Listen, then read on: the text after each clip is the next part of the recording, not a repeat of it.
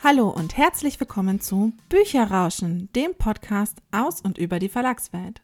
Wir sind Karina und Jenny, zwei Verlagsmitarbeiterinnen und wir freuen uns sehr, dass ihr heute wieder da seid. Heute ist auch eine ganz besondere Folge, denn es ist unsere zehnte Folge. Juhu! Yay! Und da haben wir uns auch was ganz Besonderes für euch überlegt, denn wir haben unseren ersten Gast. Und zwar Caroline Wahl, Autorin von mehreren Fantasy- und Jugendbüchern. Denn unser heutiges Thema dreht sich um AutorInnen.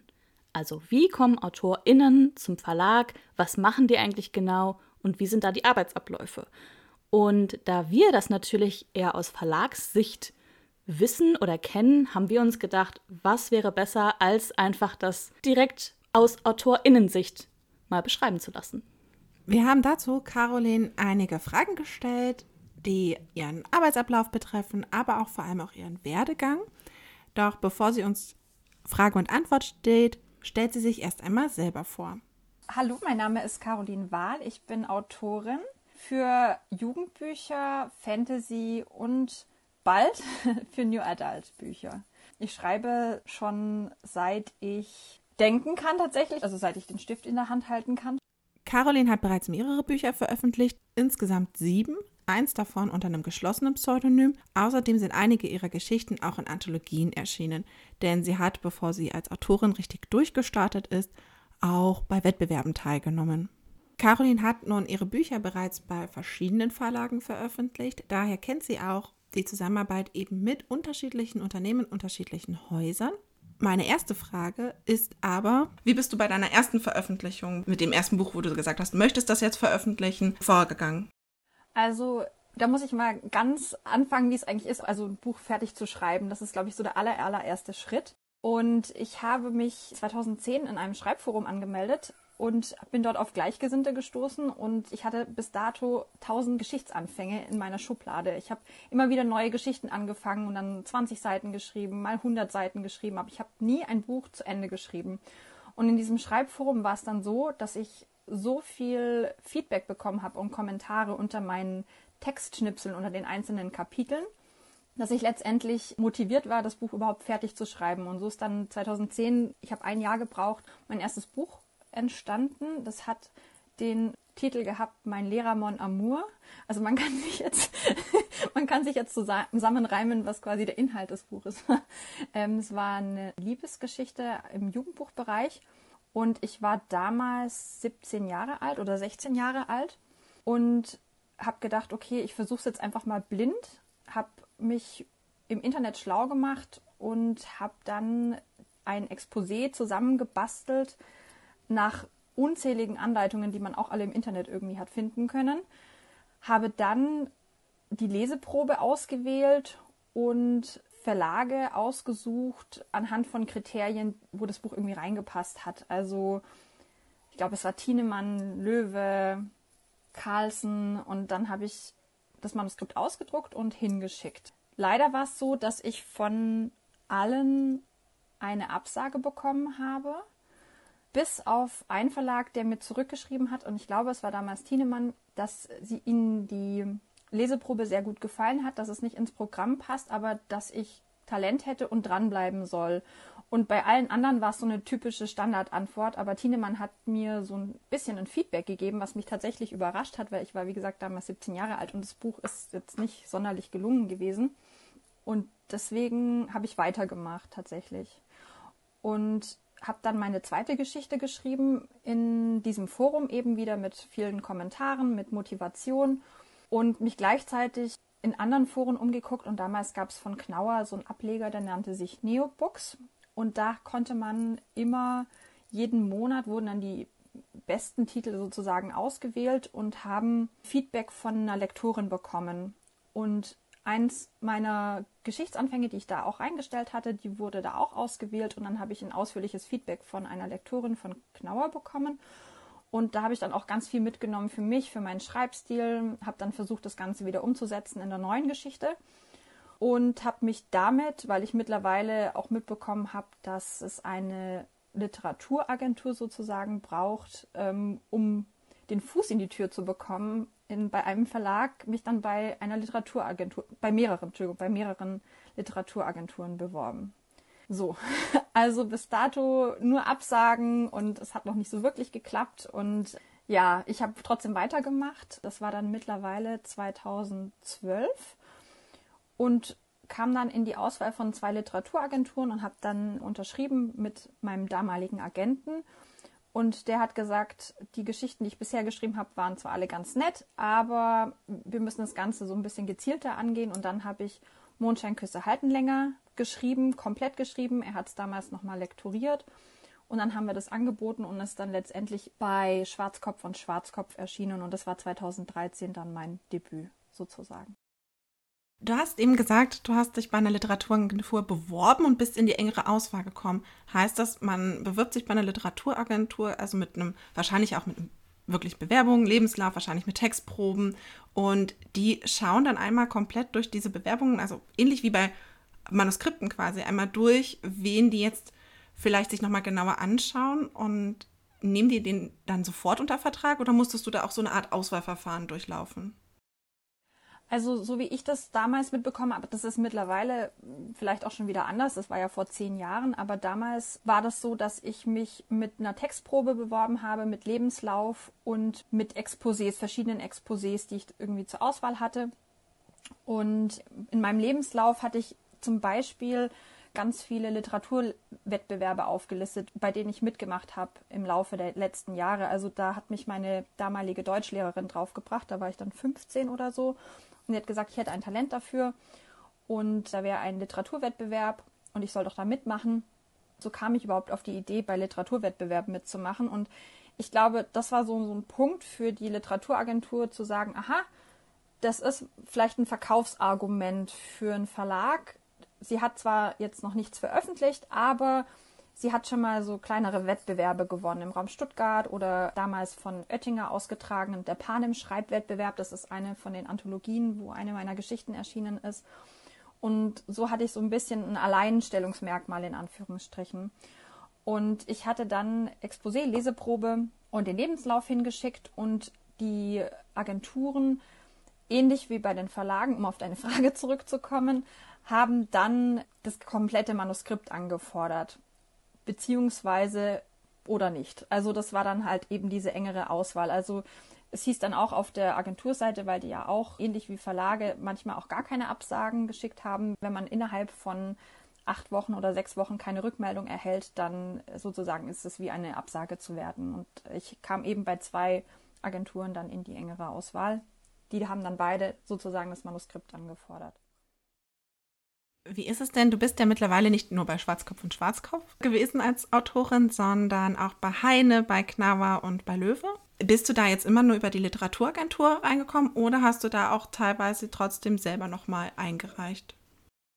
Nein, ich glaube, tatsächlich kam ich nur über die Literaturagentur. Beziehungsweise ich habe mittlerweile auch meine Literaturagentur gewechselt, aber ich bin mit allen meinen Geschichten über die Literaturagentur zu den Verlagen gekommen beziehungsweise ein Vertrag kam zustande, weil ich direkt mit einer Lektorin Kontakt hatte und äh, sie eine andere Geschichte von mir gelesen hatte und gemeint hat, dass mein Schreibstil und die Art, wie ich schreibe, wäre was für ihr Programm und so kam dann der Kontakt zustande.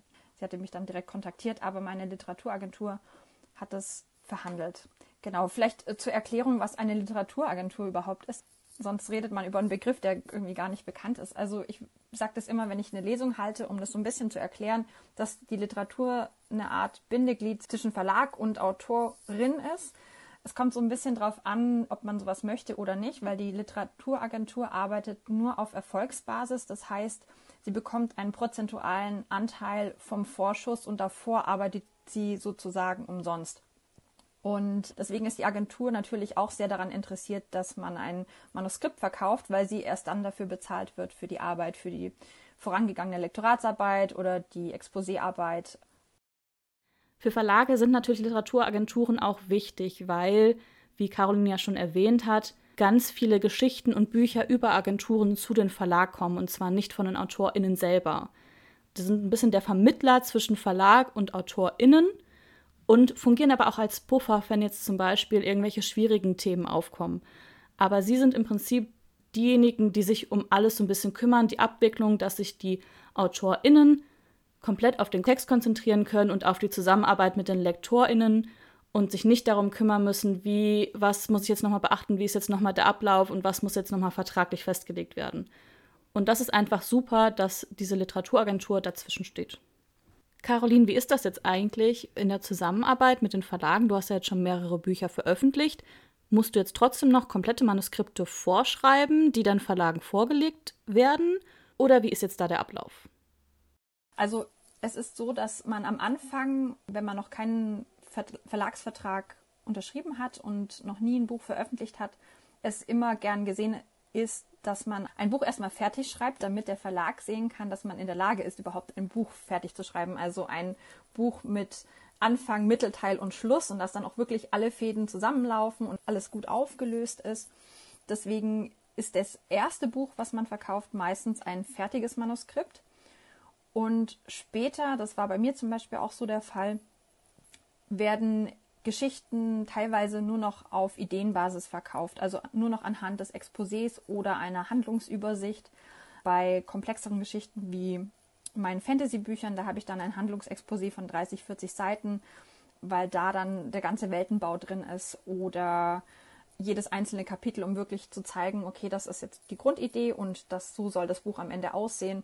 Aber ich schreibe dann noch nicht das Buch von 400, 500 Seiten, sondern die Idee wird sozusagen schon verkauft.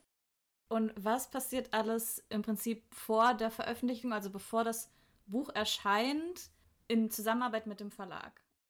Sobald der Vertrag unterschrieben ist, manchmal auch schon davor, weil dann die Verhandlungen schon durch sind, läuft es so ab, dass man ganz grob mit der Lektorin abspricht, bis wann denn eigentlich die Deadline ist, wie denn der zeitliche Ablauf ist.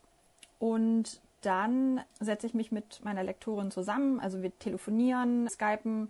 Aktuell ist es ja nicht persönlich möglich, aber das haben wir dann immer per Telefon gemacht, dass wir dann nochmal über das ganze Konzept gesprochen haben vom Buch und dann erstelle ich in meinem Kopf sozusagen ein grobes Handlungsexposé, schreibe es auf, schicke ihr das und dann geht es eigentlich los mit dem Schreiben.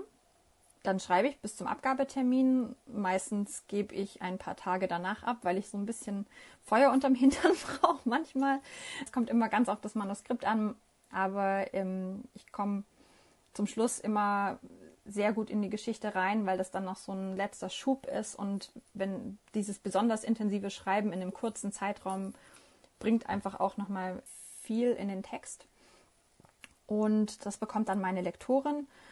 Die Lektorin lektoriert das ganze Buch, das heißt, sie guckt, wo sind noch Lücken, was kann man streichen, wo sind redundante Szenen, wo muss man noch mal mehr auf die Figuren eingehen, auf Höhen, Tiefen, wie kann man das ganze Buch einfach nochmal verbessern.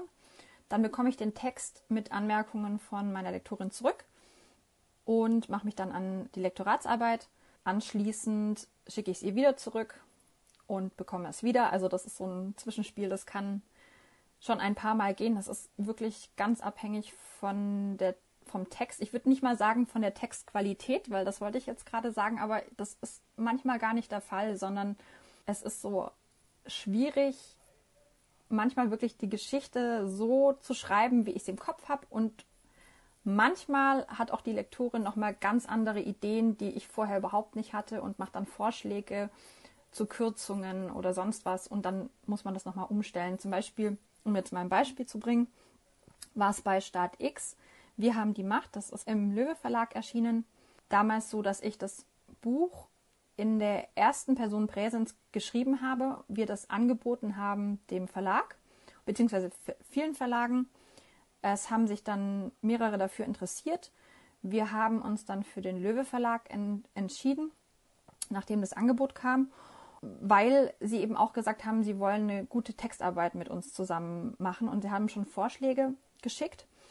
Und eines dieser Vorschläge war, das ganze Buch in der dritten Person Präteritum zu schreiben. Das heißt, ich musste das komplette bereits lektorierte, von meiner Literaturagentin lektorierte Manuskript nochmal umkrempeln, alles umschreiben und dann in die dritte Person Präteritum setzen. Weil und das hat meine Lektorin eben so argumentiert, es alles nochmal viel, viel besser wirken würde, wenn ich das Ganze umschreibe. Letztendlich habe ich mich darauf eingelassen, weil ich das dann ausprobiert habe an einzelnen Textstellen und gemerkt habe, dass sie völlig recht hatte. Also das ganze Buch hat meines Erachtens viel besser funktioniert und deswegen habe ich mir dann auch die Mühe gemacht, das alles umzuschreiben. Es gibt ja auch noch andere Sachen, die ja dann mit dem Buch passieren, bevor es jetzt veröffentlicht wird. Inwieweit bist du denn als Autorin an den Entscheidungsprozessen im Verlag beteiligt. Also wenn es zum Beispiel darum geht, wie das Buch am Ende heißen soll oder welches Cover es bekommen soll. Ich denke, das ist von Verlag zu Verlag unterschiedlich. Zumindest habe ich die Erfahrung bisher gemacht. Ich hatte schon einen Verlag, bei dem habe ich ein Cover bekommen und einen Klappentext und die Innenklappen, also das Buch hatte Klappen, das heißt, man konnte dann die Gestaltung sehen von den Klappen und man hat mir gesagt, das ist Klappentext, das ist Cover, das ist Titel. so wird's aussehen. Und ich habe dann auch nicht mitentschieden. Also ich habe dann auch nicht gesagt, mir gefällt der Titel nicht oder mir gefällt das Cover nicht, sondern ich habe gesagt, das ist alles in Ordnung. Und da hatte ich dann auch keine Auswahl. Ich hatte aber auch schon einen Verlag, da war das dann ganz anders. Da hatte ich dann ähm, gesagt, mir gefällt der Titel nicht oder die, ähm, das Cover nicht. Und ich konnte dann sozusagen meine eigenen Ideen einbringen. Beim Titel ist es meistens so, ich habe einen Arbeitstitel, den ich mir schon als Titel vorstellen könnte, dann später im Buchhandel. Das ist aber von unterschiedlichen Faktoren auch abhängig, wie Titelschutz. Ich suche aber Arbeitstitel aus, von denen ich denke, dass sie gut passen oder die besonders emotional sind oder die mich so ein bisschen auf eine Idee bringen. Zum Beispiel war bei Zwei Leben in einer Nacht mein Arbeitstitel, an dem ich sehr hing, wenn wir beide als Sterne am Himmel stehen.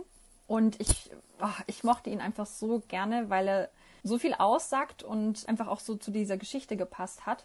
Und ich habe sehr lange dran gehangen und gehofft, dass dieser Titel auch genommen wird, konnte aber da die Argumentation vom Verlag wiederum auch nachvollziehen, die gesagt haben, das ist ein bisschen zu romantisch.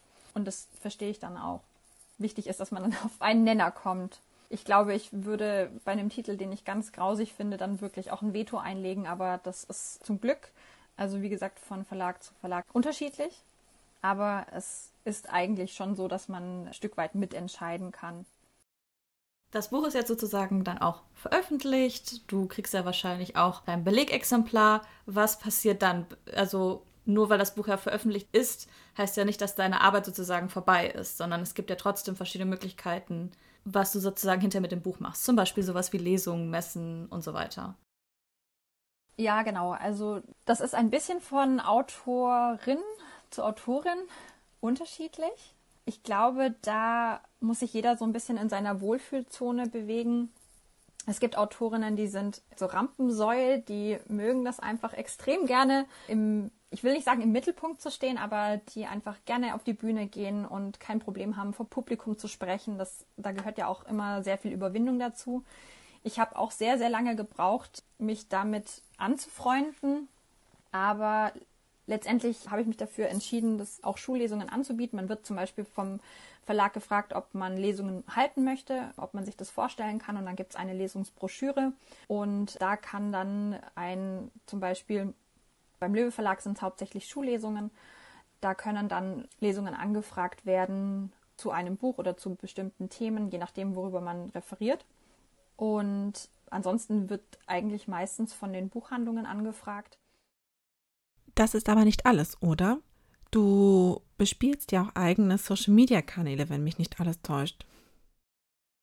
Ich habe zumindest den Eindruck, dass durch Social Media ja ganz viel auch nochmal sich verändert hat. Die Nähe zu den Leserinnen ist einfach eine ganz andere als vor 10, 15 Jahren als ich noch Jugendliche war, das ist jetzt auch mittlerweile schon 15 Jahre quasi her, weiß ich noch ganz genau, wie das war, irgendwie Autorinnen anzuhimmeln. Die waren so weit weg. Und durch Social Media ist diese Nähe entstanden zu den Autorinnen. Also man kann ihnen ja einfach private Nachrichten schreiben, man kann ihnen folgen, man sieht dann Videos von ihnen. Und ich habe das Gefühl, das ist auch jetzt mit mehr ein Teil geworden. Das ist so ein bisschen so ein Generationenwechsel bei den Autorinnen. Und dadurch ist es auch nochmal dazugekommen als Arbeit. Also ich zähle Social Media auch als meine Arbeit dazu. Ich hatte beispielsweise nach meiner ersten Veröffentlichung fast drei Jahre Social Media Pause, weil mir das überhaupt nicht mehr gefallen hat. Mir war das einfach zu viel. Ich wusste nicht, was ich damit eigentlich machen soll und habe dann alle meine Kanäle gelöscht und mich davon distanziert, weil das einfach nicht zu mir als Person mehr gepasst hat und ich mich darin so ein bisschen verloren habe. Das hat mir einfach nicht mehr so gut gefallen. Und ich musste erstmal wieder rausfinden, möchte ich überhaupt Social Media machen, möchte ich diese Nähe überhaupt haben? Und dann konnte ich wieder damit anfangen. Das ist jetzt auch inzwischen zwei Jahre her, dass ich wieder ähm, Social Media Kanäle habe. Und das ist auch ein Stück Arbeit. Also Fotos machen, die Beiträge schreiben, mit Bloggerinnen kommunizieren, Leserinnen kommunizieren, auf Fragen antworten. Das ist einfach sehr, sehr zeitaufwendig. Und die eigentliche Arbeit ist ja das Schreiben. Und deswegen finde ich das manchmal etwas schwierig, weil das so ein bisschen in den Hintergrund rückt und da muss man so ein bisschen eine Balance finden. Und ich glaube, ich konnte das Anfang 20 noch nicht so gut und habe deswegen diesen Abstand gebraucht, um dann wieder neu anzufangen, damit ich jetzt eine Balance finde. Man unterschätzt das, glaube ich, auch so ein bisschen. Man denkt dann, ja, komm, noch mal so ein paar Bilder und Beiträge, aber es ist trotzdem sehr zeitintensiv, vor allen Dingen auch, wenn die Rückmeldungen kommen. Wie viele Bücher im Jahr schreibst du denn? Ein bis zwei Bücher im Jahr. Also es ist natürlich auch immer von Buch zu Buch unterschiedlich, aber ich habe beispielsweise für Traumknüpfer fast vier Jahre gebraucht, von der Idee bis zur Veröffentlichung. Also das war wirklich sehr zeitintensiv lag an der Geschichte selbst, dann an der sehr aufwendigen Überarbeitung. Ich hatte das Manuskript geschrieben, eingereicht und meine Lektorin hat es mir dann vier oder drei Monate später zurückgeschickt. Und ich habe das Buch nochmal komplett umgeschrieben und bin von 450 Seiten auf 900 gekommen. Und meine Lektorin hat dann gesagt, okay, wir müssen jetzt wieder 200 Seiten kürzen. Das heißt, wir haben dann nochmal 200 Seiten gekürzt. Deswegen hat es extrem lange gedauert, bis das Buch letztendlich erschienen ist. Aber im Schnitt ist es ein Jahr bis anderthalb Jahre, also von der Idee bis zur Veröffentlichung. Wie ist das denn? Du erstellst ja ein Konzept vorher meistens jetzt oder hast halt eine Idee Fängst du dann sofort an zu schreiben oder hast du so drei, vier Ideen parallel, von denen du dann eine anfängst zu schreiben und dabei schon noch andere Ideen für andere Projekte entwickelst? Oder ist es für dich so, erstmal ein Buch fertig, dann das nächste?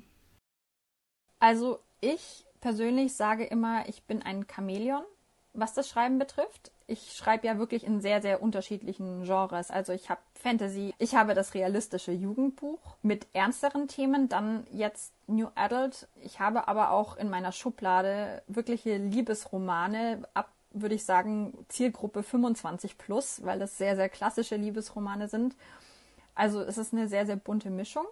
Und ich habe immer so ein bisschen das Bedürfnis, das zu schreiben, was ich gerade nicht schreibe.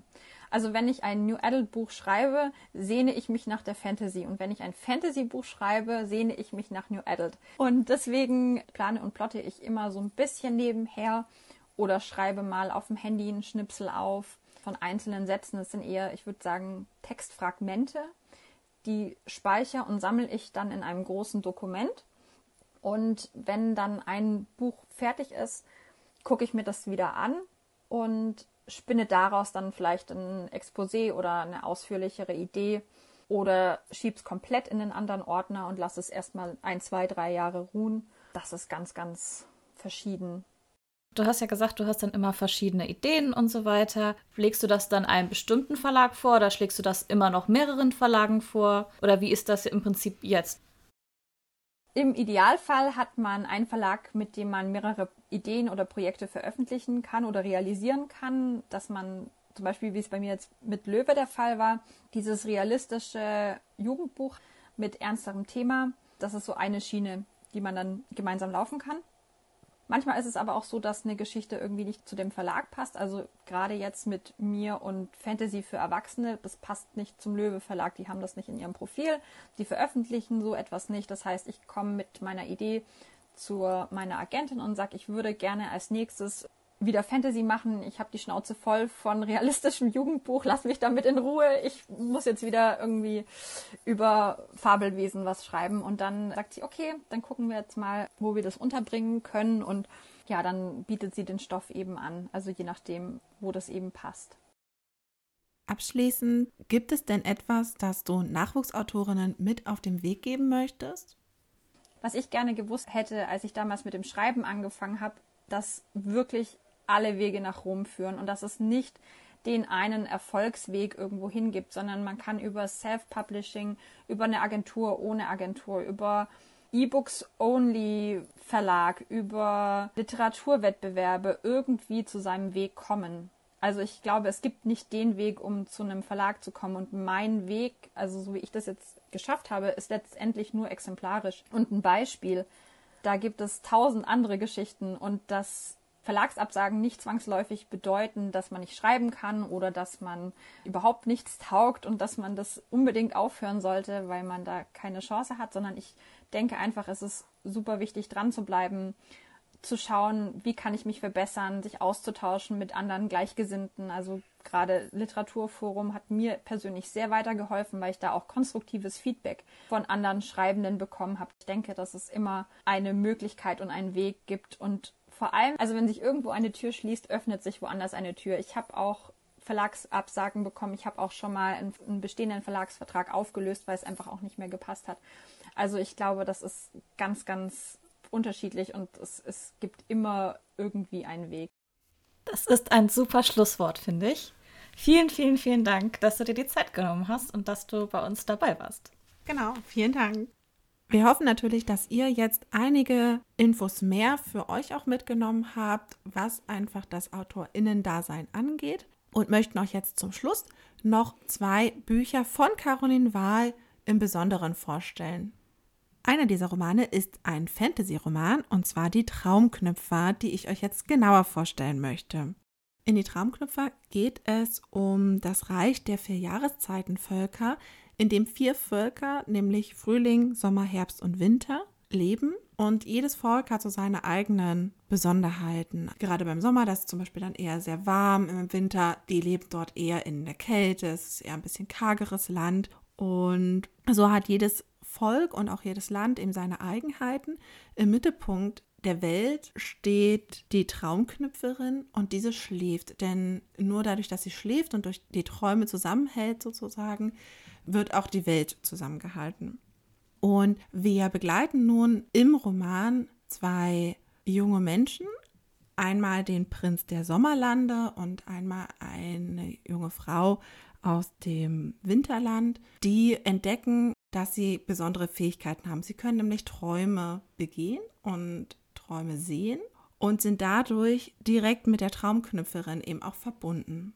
Nun ist es aber so, dass der Schlaf der Traumknüpferin bedroht ist, denn sie steht kurz davor zu erwachen und unsere beiden Protagonisten müssen versuchen, ihre Welt zu retten.